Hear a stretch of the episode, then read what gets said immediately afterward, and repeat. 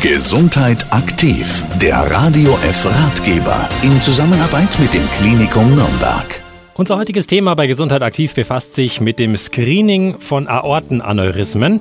Das sind Aussackungen der Aorta. Professor Erik Verhofen ist Chefarzt der Klinik für Gefäßchirurgie im Klinikum Nürnberg und kann uns erklären, ob man es überhaupt merken kann, wenn man ein Aneurysma hat. Also Patienten, die eine Erweiterung der Aorta haben, fühlen das gar nicht, denn es wächst sehr langsam. Diese Erweiterung geht dann weiter und beinhaltet dann früher oder später mal ein Risiko auf Platzen, auf Ruptur.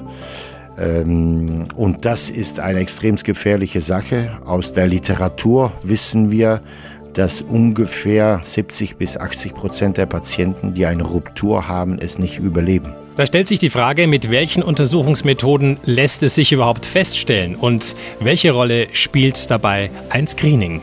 Weil die Patienten ein Aneurysma nicht fühlen können, ist es sehr wichtig, dass wir eine Vorsorgeuntersuchung organisieren, wobei ein ganz einfacher Ultraschall des Bauches schon angeben kann, ob ein Patient gar kein Aneurysma hat, ein kleines Aneurysma oder ein behandelpflichtiges Aneurysma.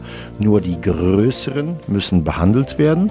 Die kleineren, wenn man die frühzeitig entdeckt, braucht man nicht behandeln und können dann pro Jahr oder alle halbe Jahre verfolgt werden. Professor Erik Verhoeven, Chefarzt der Klinik für Gefäßchirurgie im Klinikum Nürnberg, war das zum Thema Screening von Aortenaneurysmen.